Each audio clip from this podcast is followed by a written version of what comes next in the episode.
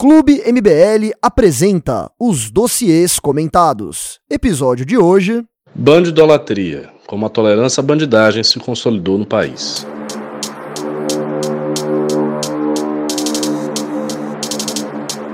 Ao longo da história, o criminoso abdicava da misericórdia alheia.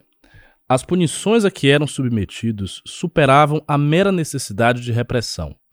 Elas eram uma experiência para os espectadores. Desde a Suméria, onde florestas de empalamentos eram comumente aplicadas pelos assírios, até a Alemanha no século XIX, onde foi utilizada pela última vez a execução por meio da roda. Todas essas foram testemunhadas entusiasticamente pela população, que se deleitava no sofrimento daqueles que buscavam romper a ordem da sociedade. A lógica comum para a avaliação do culpado era uma intransigência, pois esses eram vistos como abutres sobre a vida já dolorosa da maioria das pessoas. As punições mais cruéis eram reservadas para aqueles que atentavam contra o próprio Estado e a ordem pública, como o assassino do rei Henrique IV da França em 1610, François Raveillac, que foi coberto com chumbo derretido, teve a carne arrancada com alicates e finalmente terminou esquartejado pelo uso de cavalos. Contudo, a imagem do criminoso já estava se alterando no século seguinte. Em 1757, outro assassino, Robert François Damiens, atentou sem êxito contra a vida do rei Luís XV e foi submetido à mesma punição que seu antecessor. Dessa vez, todavia, a opinião pública não foi tão receptiva à crueldade da execução. Filósofos contemporâneos e posteriores, como Burke, Paine, Beccaria e Foucault, transformaram a morte de Damiens no símbolo da crueldade arbitrária do Estado, assim como a banalização da pena de morte para o divertimento das massas. Em especial, Voltaire ficou horrorizado com essa execução. Poucos anos depois, o comerciante Jean Calas também foi morto em praça pública após ter seus ossos quebrados em uma roda, acusado injustamente de matar o filho, com a única prova sendo o fato de que ele era protestante em um país católico. Revoltado, Voltaire embarcou em uma campanha para absorver Jean Calas postumamente, onde encontrou êxito e amplo apoio da sociedade. Animado, o filósofo se empenhou em combater as penas cruéis utilizadas na França, humanizando o criminoso aos olhos do público. Seu empenho irradiou para outros pensadores iluministas que desenvolveram amplos trabalhos sobre a necessidade de reimaginar o condenado. Essas ideias iluministas, especialmente de Locke, Voltaire e Beccaria, foram influentes nos Estados Unidos recém-independentes. Liderados pelo liberal Benjamin Rush, os republicanos buscaram reformar as punições utilizadas nos Estados americanos, até então muito rígidas, especialmente propensas a utilizar a pena capital. Rush, assim como muitos americanos da época, acreditava que todos os criminosos podiam ser redimidos e reintegrados na sociedade, a genuína responsável pelo surgimento da conduta do bandido. Assim, as punições tão rígidas no passado foram removidas e trocadas por reeducações em prisões humanitárias, e os liberais de ambos os lados do Atlântico esperaram animados o resultado do seu experimento. No entanto, foi um fracasso. As prisões ficaram sobrecarregadas, as fugas e a violência eram comuns, além do pesado preço nos cofres públicos. Os prisioneiros queimaram seus centros de reeducação e lideraram revoltas que deixaram mortos. Pela década de 1820, a maioria dos estados americanos já retornava às punições rígidas, incluindo a pena de morte. No entanto, a visão sobre o criminoso já havia sofrido uma alteração imutável Execuções públicas e torturas elaboradas se tornaram coisas do passado, instrumentos utilizados em épocas menos civilizadas da humanidade. Isso não quer dizer que as sociedades se tornaram mais lenientes com o crime, apenas menos propensas a fazer da justiça um espetáculo com requintes de crueldade. Entretanto, o desejo de compreender a essência do crime continuou permeando a mente dos pensadores nos séculos seguintes. Cada vez mais, os criminosos se tornaram produto da sociedade aos seus olhos, vítimas de um vasto aparato que os empurrava inexoravelmente rumo ao delito. Cego às lições aprendidas pelos americanos com seu experimento humanitário, eles se esforçam para estabelecer um sistema que inverta a ordem da sociedade, erguendo o criminoso e abaixando o policial. Uma completa subversão da tradição humana em relação ao crime desde o começo da história. Chegando ao Brasil, essas ideias tiveram um impacto mais devastador do que em qualquer outro lugar do mundo. Apesar de muitos países latinos, como México e Colômbia, serem notoriamente violentos, nenhum deles chega perto do Brasil na escala da devastação infligida pelos criminosos. Esse é um cenário aterrador, onde a mídia, os pensadores e as ONGs idolatram o marginal. E todo o aparato de justiça público é incapaz de lidar com a maré do crime organizado, que supera o próprio Estado em estabelecer a ordem nas zonas que conquistou. Assim, neste dossiê do Clube MBL, oferecemos uma análise da bandidolatria, como a figura do marginal tomou tanto espaço no Brasil e o caminho que nos levou a um estado de calamidade pública diante das forças do crime. Essa é a introdução aqui do nosso relatório do clube, que está maravilhosamente sociológica e filosófica. Particularmente eu gostei desse início, onde se descreve uh, como havia as penas muito cruéis, de tortura, penas bastante terríveis, e que depois foram sendo substituídas por penas mais humanizadas. Isso, para quem quer se aprofundar um pouco mais nesse conteúdo, se encontra nas obras de Michel Foucault. Michel Foucault, que é filósofo e sociólogo francês, bastante conhecido no século XX, e escreveu, entre outras obras, Vigiar e Punir, na qual ele faz uma genealogia do sistema prisional, do sistema de sanções na história europeia.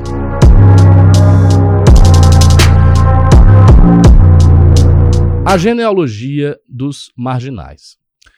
Nos países da Ásia Central, especialmente no Afeganistão, existe uma tradição chamada Baixa Base, podendo ser traduzida como brincadeira com garotos que se refere a um hábito de vestir crianças e adolescentes do sexo masculino como meninas para que eles se prostituam para homens ricos e poderosos. Muitos desses meninos são escolhidos a partir dos 12 anos para uma escravidão sexual que dura até o surgimento de características masculinas por volta dos 19 anos. Depois disso, são descartados dos haréns de seus donos, que já buscam novas vítimas, e abandonados em uma sociedade que os despreza por os enxergar como impuros. Eles são uma vergonha para seus clãs, vistos como efeminados e incapazes de encontrar esposas. A integridade psicológica deles é arruinada pela destruição da masculinidade. Não é de se surpreender, então, que muitos desses rapazes se unam ao Talibã, que prega pelo fim da prática do Bashabazi. Ao pegarem armas, o menino efeminado é capaz de afirmar sua masculinidade. E ao matar e conquistar ao lado de outros homens, ganhar fama e dinheiro que o permitam criar o próprio harém. Esse foi um dos principais catalisadores do Talibã. O recrutamento de legiões de homens dispostos a qualquer coisa para ascender socialmente e se afirmar diante do mundo. Essa energia é uma das maiores forças da história, capaz de arruinar nações e erguer impérios à sombra da necessidade de homens jovens de se provar diante de sua própria sociedade. O historiador da antiguidade, Dionísio de Alicarnasso, já observou como tanto o Império Macedônico quanto o Império Romano nasceram pelo ímpeto dos homens de adquirir riquezas e esposas, escapando da rigidez social estabelecida pelo status quo das elites em suas respectivas nações. Mais recentemente, Lee Kuan Yew ex-primeiro-ministro de Singapura, analisou que parte da estabilidade do mundo contemporâneo ocorreu pela transição de energia de conquista masculina da guerra para os negócios, outro caminho para permitir a ascensão social e econômica. Compreender o poder avassalador dessa vontade de homens jovens para conseguir mulheres, respeito, poder e dinheiro é indispensável para enxergar a essência da cultura dos marginais e o fortalecimento das facções criminosas. Primeiro, é preciso desmontar uma mentira propagada na mídia e nas universidades. A cultura do crime não ocorre por necessidade, ou não ao menos pelas necessidades básicas, como fome e segurança. Ela ocorre pela falta de perspectiva. A sociedade, ao enrijecer os meios de enriquecimento e ascensão social, por exemplo, ao entrelaçá-los ao ensino superior ou à participação em poderosas oligarquias, provoca que jovens ambiciosos busquem romper as barreiras desse sistema. Naturalmente, ao escapar dos paradigmas da sociedade, todos os hábitos e noções aceitos comumente na vida civilizada começam a ruir diante de uma energia oriunda da natureza mais primitiva humana. Isso não é sem precedentes.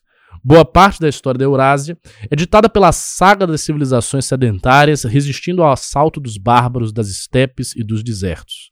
Durante a colonização da América, tanto a pirataria quanto os cowboys do Velho Oeste foram caracterizados pelo abandono das normas sociais e por um retorno às convenções da violência e da lei da força do homem na pré-história. Na literatura, A obra-prima de Joseph Conrad, Coração das Trevas, desenvolve artisticamente essa corrosão dos adornos da civilidade, expondo o âmago bárbaro que jaz oculto no ser humano. Inegavelmente existe um apelo nesse estilo de vida. Ele fala com o espírito animalesco do homem. Se não fosse o caso, figuras como os vikings, os, os já citados piratas e cowboys não teriam influência tão grande na cultura e na mídia. Assim, a imagem do marginal, especialmente o marginal traficante, exerce um poder profundo tanto entre aqueles no mundo do crime quanto entre aqueles que o observam de fora. Para os primeiros, ele é um sinal da vitória contra a ordem da sociedade, um caminho para a riqueza, o poder e uma intensa vida sexual. Não é à toa que os funks atrelam um criminoso, especialmente o porte de uma arma, com desejo sexual por parte das mulheres. Essas que também buscam ascensão social por meio de uma associação com os marginais, supostamente capazes de garantir segurança e recursos financeiros. Infelizmente, na ordem cruel das sociedades que se afastam da vida civilizada, as mulheres são as primeiras vítimas dos caprichos perversos e arbitrários de homens que enxergam a força e a violência como as únicas leis. Contudo, temos que reservar uma atenção especial aos grupos influenciados pelo estilo de vida do marginal que estão fora do mundo do crime. Em nome, a mídia, a classe artística e os professores com tendências marxistas. Esses grupos são notoriamente lenientes com as práticas de crueldade absurda do crime, preferindo focar sua atenção na idealização da figura do marginal como um arquétipo de herói moderno e urbano. Para a tradição revolucionária de esquerda, os criminosos é um disruptor da ordem justa do capitalismo, um Robin Hood que atua para defender o proletariado contra as ganâncias da burguesia. A figura do guerrilheiro, tão presente na mitologia da esquerda, seria um antecessor do criminoso em sua cruzada para subverter a ordem da superestrutura. Ademais, na visão revolucionária, esse arquétipo nem sequer atua como um fora da lei, pois ele age sob a prerrogativa de uma moral que racionaliza qualquer crime feito contra o dono dos meios de produção, a lógica do, do assalto. Vocês devem se lembrar né, daquele famoso episódio vexatório que foi protagonizado pela Márcia Tiburi. Márcia Tiburi, que foi candidata pelo PT e que é filósofa, professora de universidade e uma típica representante dessa classe média ilustrada que vive aí a paparicar bandidos e que o nosso relatório está começando a descrever. E vocês lembram que ela falava né, na lógica do assalto, que ela entendia a lógica do assalto, porque a sociedade é desigual e tem pessoas que têm mais, tem pessoas que não têm. Então faz sentido que aquela pessoa que não tenha tome aquilo de quem tem. Ou seja, ela buscava ao dar uma explicação causal para a lógica do assalto, encobrir uma defesa, uma defesa velada da marginalidade. Então a gente está tocando bem nessa ferida aqui nesse momento do relatório.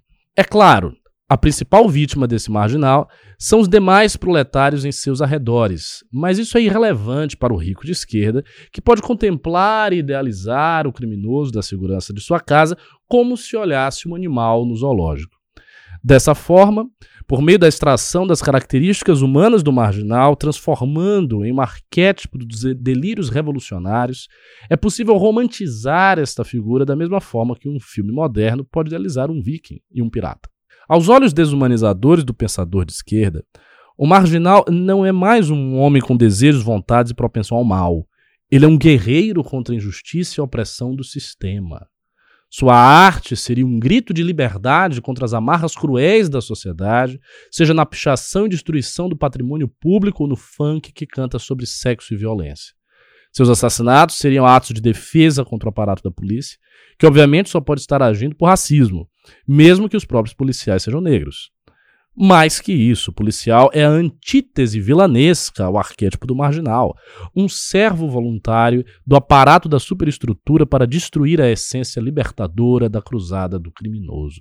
O roubo e o tráfico de drogas são armas aplicadas para corroer essa superestrutura, e um pensador poderia até mesmo enxergar o efeito prazeroso da droga como um processo para o avanço da liberdade no espírito humano. As favelas são os reinos da jurisprudência criminosa, onde os sociólogos podem se deliciar usando a população subjugada como seu rato de laboratório para testar teorias sobre o mundo. A própria sexualidade do marginal é tópico de fetiche pelos pensadores, que o enxergam romanticamente como uma mistura de perigo e prazer, capaz de romper com os paradigmas da sexualidade tradicional.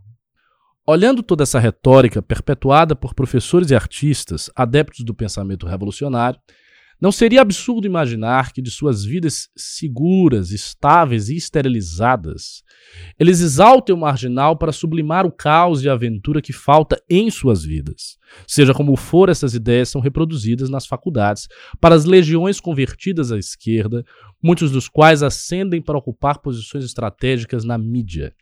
Como consequência, os jornais também desempenham seu papel na guerra contra a opressão do sistema. A vida de um marginal para a mídia vale a de 10 policiais, se não mais. Por outro lado, todos os abusos, violências e crueldades que o restante da população sofre são profundamente irrelevantes. Obviamente, o tráfico tem muito a ganhar com o emprego de idiotas úteis que difundem seus valores na sociedade. Assim, o Brasil contemporâneo precisa enfrentar um desafio sem precedentes na história. Todas as vezes que as forças da barbaridade se ergueram para corroer os alicerces da civilização, existia um contra-ataque oriundo do aparato dessa mesma ordem para sobreviver e proteger as instituições da sociedade.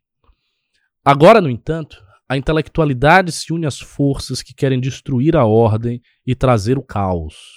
Ademais, a própria essência do marginal está unida a aspectos intrínsecos da masculinidade desvirtuada pela modernidade e a rigidez dos mecanismos de ascensão social da sociedade criando uma versão urbana e contemporânea do bárbaro que trouxe a ruína de tantas civilizações. Enfrentar esse mal será um dos maiores esforços da direita nas décadas por vir, pois a guerra contra a cultura do crime é mais do que um mero conflito contra a pobreza ou a violência. Ela é uma cruzada contra o que existe de selvagem no coração dos homens. Prova disso é o intrincado cenário legal que deve ser enfrentado é, nessa sessão, assim, foi exposta de uma maneira. Perdoem aqui o desejo de elogiar os meus pares que fizeram esse, esse relatório, mas ele está muito, muito, muito legal. E eu acho que ele toca num ponto que é fundamental e que convém vocês refletirem.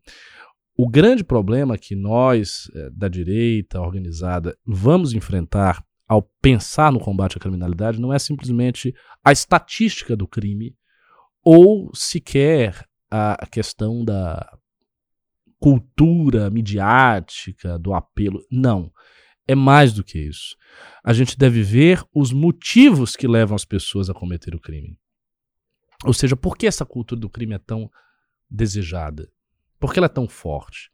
Será que não teria a ver com o mundo administrado, esterilizado, sem graça, sem possibilidade de ação em que nós vivemos hoje e que é para nós uma espécie de jaula, de cadeia, então o criminoso, no fundo, ele estaria exercendo uma liberdade distorcida, desvirtuada e voltada para o mal, que foi tolhida do homem comum. Então, o combate à criminalidade é um combate que deita raízes numa certa profundidade antropológica. E isso está muito bem caracterizado aqui no relatório que vocês estão ouvindo. Bom, vou prosseguir a minha leitura. O coitadismo penal e as leis pró-crime. O garantismo penal é uma teoria filosófica elaborada no final do século XX pelo filósofo e jurista italiano Luigi Ferraioli.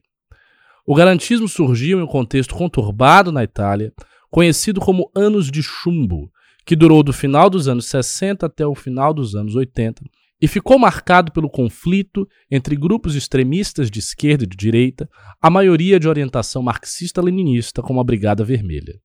Os grupos foram responsáveis por inúmeros atentados terroristas, visando desestabilizar o regime e provocar a revolução. Diante da incapacidade do Estado italiano de conter os grupos revolucionários, houve um crescente recrudescimento da ação dos terroristas e guerrilheiros. Em razão da resposta estatal insuficiente, tornaram-se cada vez mais frequentes e mais graves os atentados, sequestros e execuções de figuras importantes e aliados do governo a partir da década de 70, houve uma forte reação repressiva do Estado, com a reforma da legislação visando o policiamento mais ostensivo, a tipificação penal e a criação de instrumentos legais para a maior efetividade da justiça criminal. As medidas obtiveram amplo apoio popular. Muitas críticas foram feitas à relativização das garantias penais e processuais nos anos de chumbo, principalmente por parte do grupo Magistratura Democrática de viés esquerdista, do qual Ferraioli fazia parte. O grupo possuía um caráter revolucionário, via a justiça como burguesa e apoiava a luta de classes pela via judiciária, conforme demonstrado pela jornalista e doutora em teoria política Analisa Quirico, em uma série de três reportagens no jornal Il Foglio, em 2018. As discussões do grupo levaram à publicação por Ferraioli da obra Direito e Razão, considerada o pilar do garantismo. A teoria estabelece um modelo normativo que impõe limites ao poder punitivo do Estado, a fim de garantir os direitos fundamentais dos cidadãos, que envolvem direitos como a presunção de inocência, devido processo legal e juiz natural. O garantismo também pode ser entendido como uma teoria crítica do direito, que faz a distinção entre a validade, dever ser, e a efetividade, ser, do direito de um país.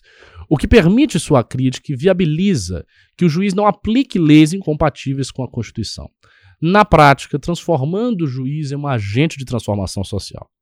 Por fim, o garantismo, enquanto filosofia política, impõe a necessidade de justificação ético-política ao Estado e ao direito, não bastando apenas a justificação jurídica, sendo assim feita a distinção entre justiça e validade das leis. No Brasil, o garantismo encontra forte ressonância na Constituição, além de estar presente em várias leis e decisões do Judiciário, em especial do STF. É notório como as leis penais brasileiras são frouxas e ensejam a revolta da população. Maioridade penal de 18 anos, prescrição de crimes muito favorável ao réu, progressão de regimes muito flexível, saídas temporárias em datas comemorativas, direito a visitas íntimas, direito do preso a não trabalhar para custear suas despesas, ausência de prisão em segunda instância, juiz de garantias, são abundantes as garantias aos investigados e acusados. Alguns juristas têm adotado uma postura crítica a essa tendência. Uma visão defendida por alguns autores, chamada de garantismo integral, afirma que o garantismo brasileiro é hiperbólico monocular. Ou seja, qual é o significado dessa expressão estranha?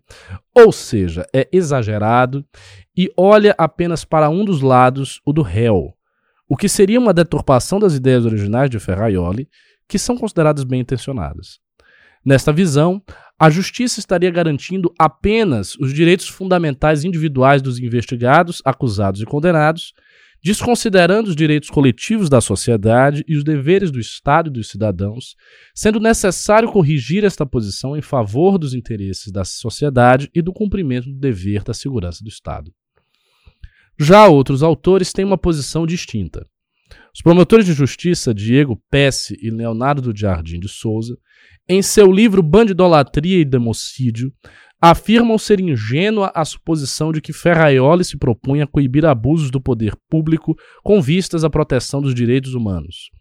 Os autores enfatizam a natureza marxista de seu pensamento e do magistratura democrática, apontando que o garantismo penal serviria à causa revolucionária ao proteger o lumpen proletariado contra a punição do Estado burguês. Na visão socialista, o bandido, ao cometer o crime, estaria se voltando contra a ordem capitalista que o marginaliza.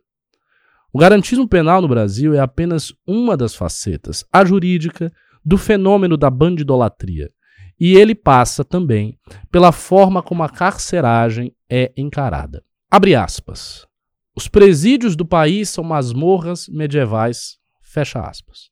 Disse em 2015 o petista José Eduardo Cardoso, que na época era o ministro da Justiça do governo Dilma desde 2011. O Ministério da Justiça é o responsável pelas políticas penais e pelo sistema penitenciário no Brasil. É notória a grande presença de posicionamentos incoerentes e discursos contraditórios na esquerda.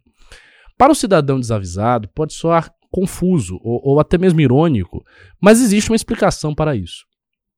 O atual pensamento de esquerda é originado, em grande parte, da teoria crítica desenvolvida pelos teóricos marxistas da Escola de Frankfurt, que preconiza o intelectual como um agente de transformação social, dedicado a criticar e desconstruir a sociedade em contraposição às teorias tradicionais, que buscam apenas a compreensão da realidade. Assim sendo, as teses e ações da esquerda devem ser entendidas não pela sua coerência ou validade empírica, já que esses não são seus objetivos, mas pela mudança social que buscam provocar. Tradicionalmente, a criminologia entende que o crime é resultado de aspectos biológicos, psicológicos e sociais. O criminoso é visto como influenciado por fatores genéticos, de idade, sexo, de estrutura familiar e saúde mental. No entanto, em última instância, o crime é visto como uma escolha pessoal, causada por autocontrole, empatia e moralidade fracas. A criminologia crítica por viés marxista entende que essa visão é um discurso construído pelo sistema capitalista para justificar a repressão social, sendo apenas fatores macrosociológicos a verdadeira causa dos crimes, retirando a responsabilidade individual do criminoso e colocando-o como uma vítima da sociedade. No Brasil, a infiltração ideológica da criminologia crítica nas universidades e no meio jurídico levou à criação da narrativa do encarceramento em massa, segundo a qual ocorre um excesso de prisões no país, atingindo majoritariamente os negros e os mais pobres. Isso seria devido ao preconceito de classe, ao racismo estrutural, à ineficácia da política de combate às drogas e ao fracasso do sistema prisional em ressocializar os presos. Repete-se insistentemente que o Brasil prende muito e prende mal, seguindo o lema, abre aspas, uma mentira repetida mil vezes torna-se uma verdade, fecha aspas. E subverte-se a lógica de senso comum de que a prisão é uma consequência do crime, e não o contrário. Os promotores de justiça Bruno Carpes, em seu livro O Mito do Encarceramento em Massa, e Felipe Rigueira, em seu livro O Brasil Prende Demais, alertam que os dados apresentados para defender esta tese são fortemente enviesados e manipulados. Os dados de população carcerária costumam ser apresentados utilizando números absolutos em vez de número de presos por 100 mil habitantes, além de compará-los com outros países, colocando presos em regimes abertos e semiabertos na comparação, os quais não são considerados nos rankings internacionais. Afirma-se também que a causa da superlotação dos presídios seria o grande número de presos que ainda aguardam julgamento, normalmente apresentando números que não correspondem com aqueles do Departamento Penitenciário DEPEN. Regueira mostra que o percentual da população carcerária correspondente a presos provisórios do Brasil é próximo ao de outros países, como França e Itália.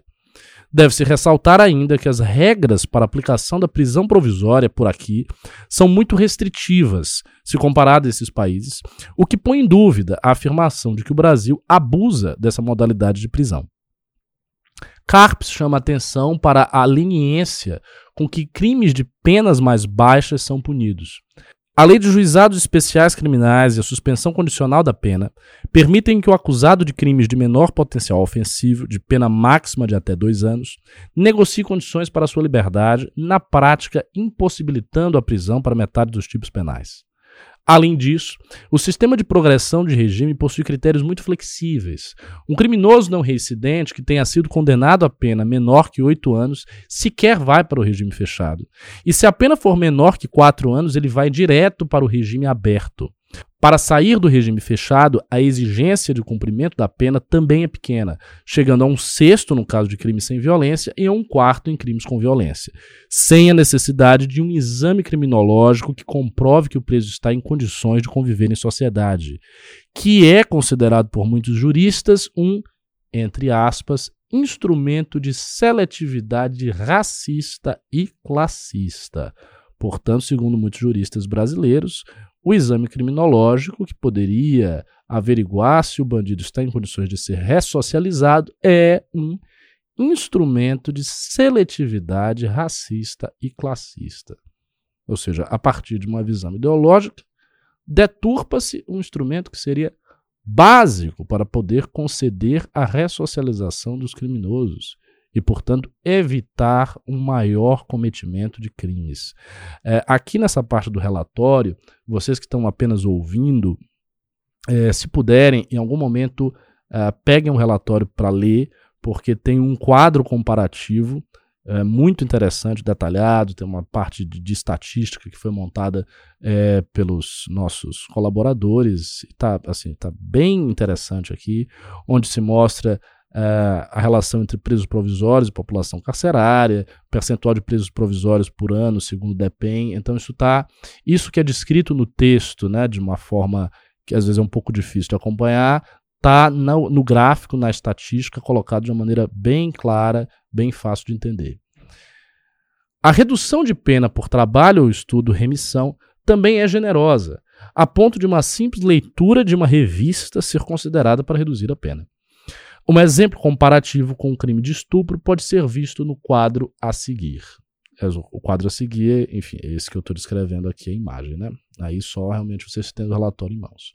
Tudo isso gera o que Carpes chama de, entre aspas, porta giratória de criminosos em que a grande maioria dos presos nem sequer permanece na prisão ou permanece por pouquíssimo tempo. Ele aponta como exemplo que em 2020, em Goiás, do total de presos em flagrantes, 96% não se mantiveram presos no mesmo semestre. Esse é um número estarrecedor. Estou lendo aqui, eu tomei até um susto. 96% em 2020 não se mantiveram presos no mesmo semestre, ou seja, praticamente saiu todo mundo. Isso mostra como é necessário que o criminoso seja pego várias vezes, para que sua conduta seja considerada grave o bastante e supere o patamar exigido para permanecer em regime fechado. A análise minuciosa dos dados aqui investigados mostra como é completamente falaciosa a tese do encarceramento em massa no Brasil. A ideologia de esquerda, que busca colocar o bandido como uma vítima da sociedade, é uma afronta às verdadeiras vítimas do país, onde, infelizmente, menos de 10% dos homicídios são solucionados.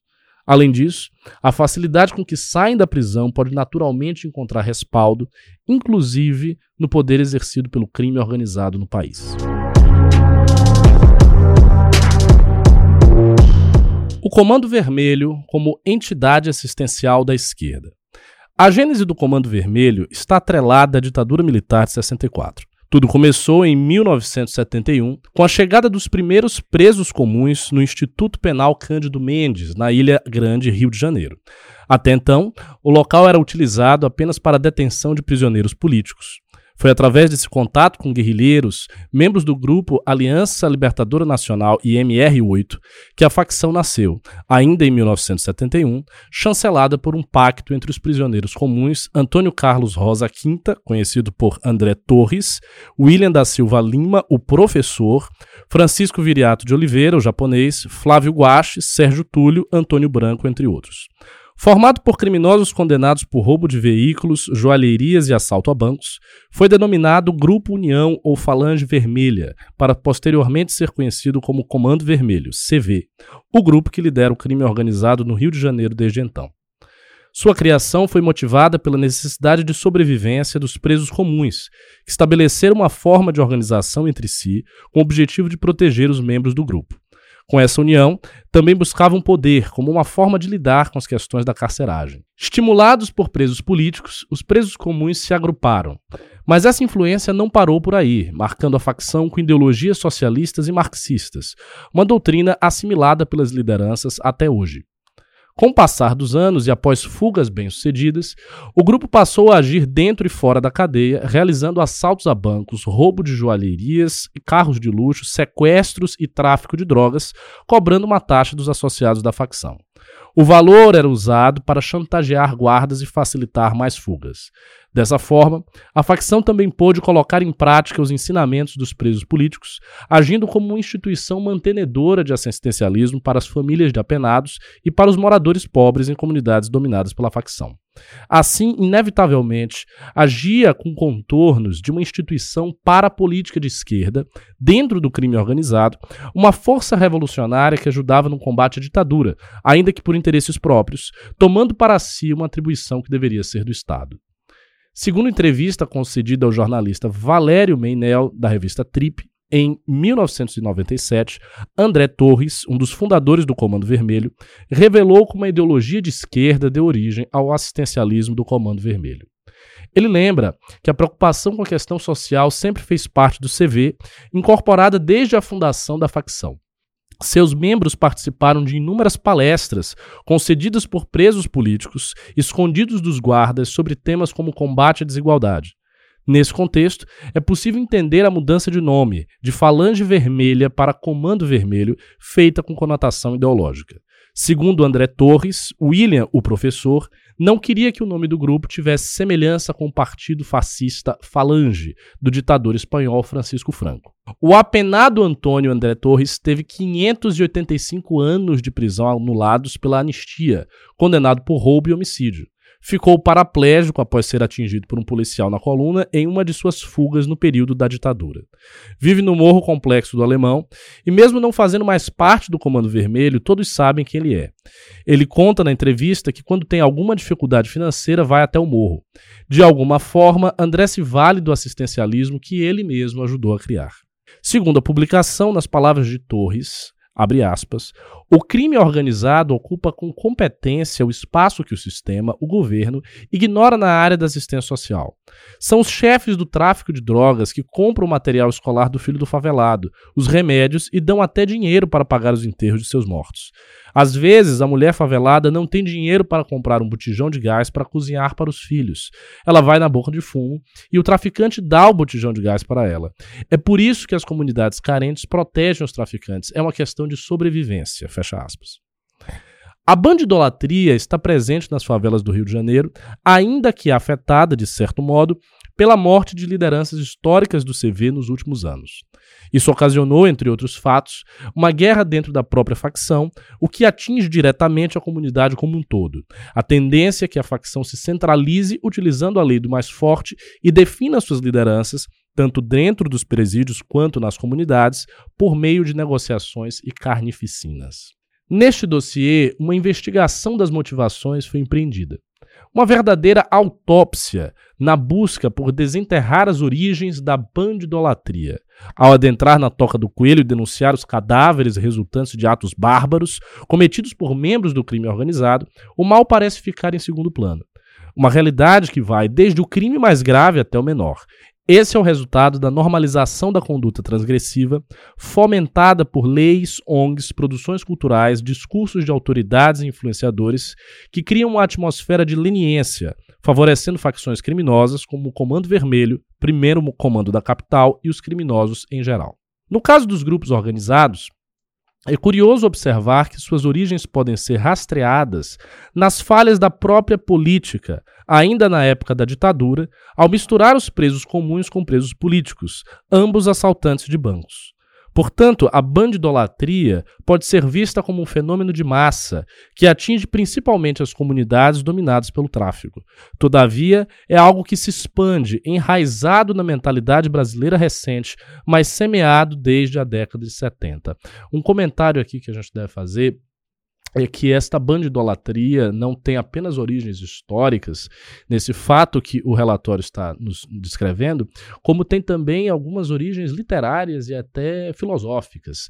É, em mais de um romance, em mais de uma novela, escritores brasileiros chegaram a romantizar a vida criminosa, a romantizar os tipos de pessoas marginalizadas da sociedade que cometiam crime, como que para se vingar dessa sociedade cuja ordem não as contemplava.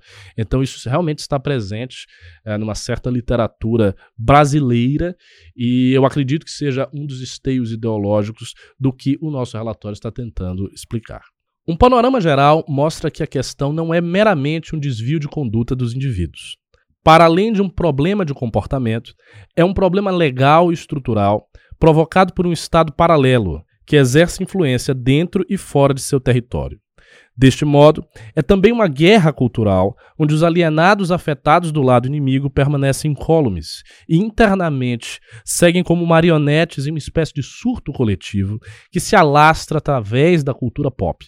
Entre aqueles que se apertam nas vielas estreitas das favelas ou em conduções lotadas, com seus aplicativos de música consumindo letras que fazem apologia ao crime, ou no conforto do sofá de casa, na poltrona do teatro ou no cinema, assistindo algo produzido diante de um roteiro totalmente ideologizado por devaneios progressistas que divagam sobre o crime em resposta à opressão do capitalismo.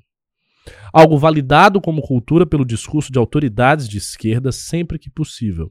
O contágio, para chegar a esse nível de alienação sobre certo e errado, passou primeiramente pelo direcionamento do ímpeto nihilista de toda uma geração de criminosos perigosos, ideologizados por guerrilheiros de esquerda dentro das prisões. Os primeiros sendo vistos como justiceiros sociais dentro de suas comunidades, uma imagem construída no imaginário de famílias humildes que recebem assistencialismo em troca do seu silêncio. Gesto este que nutre também o deleite das esquerdas e serve como justificativa alegórica para a bandidolatria. O garantismo legal é apenas a pá de cal deste cenário, pois o viés da esquerda marxista permeia até mesmo o desenvolvimento do processo legal brasileiro um extremo permissivo que já se demonstrou um fracasso em séculos passados, ainda na época em que filósofos questionavam a pena de morte como medida legal. Subjetivamente, as punições brandas, inclusive para crimes de homicídio, servem para validar aos olhos da sociedade que o crime compensa. Para aqueles que já carregam consigo um senso de moralidade torto e acreditam numa vida livre de consequências, está dado um estilo de vida para almejar. O sujeito que se salva da justiça por ser um peixe grande vira um herói para o mundo do crime. Alguém em que se espelhar e idolatrar, motivado pelo anseio de uma vida fácil, sem depender da CLT. Essa abordagem remete aos ídolos que o brasileiro tem para admirar. Eles estão cada vez mais escassos. A bandidolatria é também o resultado de uma nação com um psicológico abalado pela carência de lideranças dignas, manifestada por um povo que historicamente enxerga no combate ao Estado e às elites uma sensação de desforra. A parte propensa ao delito entre essas massas, motivada por sua condição de hipossuficiência, agora enxerga no revantismo institucionalizado através do crime uma forma de vingança pessoal. Do outro lado, uma elite composta por pessoas afortunadas que, por ignorância e desinteresse, pensam apenas em usufruir de benesses em um país pobre, dando margem para discursos de movimentos progressistas. Para esses grupos, um herdeiro de grande fortuna é visto como chamariz para o ódio revolucionário do bem. Seu estilo de vida é questionado e serve como base argumentativa para apoiar a bandidolatria na busca pela igualdade. Contudo, o fenômeno da adoração aos bandidos diz muito sobre o declínio flagrante das instituições em geral. É mais um exemplo de como o país carece do resgate de grandes líderes do passado para fomentar o surgimento de novos, na busca por recriar uma identidade digna de orgulho para os brasileiros. Mas isso passa inevitavelmente pela alteração de leis e pela denúncia de projetos políticos atrelados à bandidolatria, como aquele que elegeu um ex-presidiário condenado por corrupção para ocupar a presidência da República em 2022. Não que o segundo colocado fosse muito diferente no quesito moralidade, o que reforça ainda mais o quadro da bandidolatria institucional. Todavia, como ápice dessa forma de encarar a realidade, vivida atualmente, ou o fim definitivo das instituições na forma como são vistas está próximo, com o reconhecimento legal de um narco-estado independente em território nacional, ou haverá um recomeço orientado por diretrizes que, ao menos, enxerguem o crime como ele realmente é, sem simpatias ideológicas ou sublimações de um cenário problemático. Pesquisas eleitorais mostram que a maioria da população dessas comunidades votou no número 17 na eleição presidencial em 2018, em uma candidatura com discurso firme na área de segurança pública e combate à criminalidade, demonstrando um anseio por mudança, algo que posteriormente se provou um verdadeiro engodo no governo Bolsonaro. Não obstante, o fato demonstra que a comunidade nas favelas está desgastada com o assistencialismo promovido por meio de um acordo implícito de silêncio, devido à perda de familiares mortos na guerra entre facções. Essa complacência com o crime vem das regiões abastadas, não das regiões marginalizadas, que convivem em meio ao caos da urbanização, enfrentando inúmeros problemas, incluindo a dificuldade de acesso à polícia. Outro exemplo disso é a campanha do deputado federal eleito Marcelo Freixo PSOL, que recebe mais votos da zona sul do Rio de Janeiro do que na região periférica, nas favelas que as esquerdas dizem defender.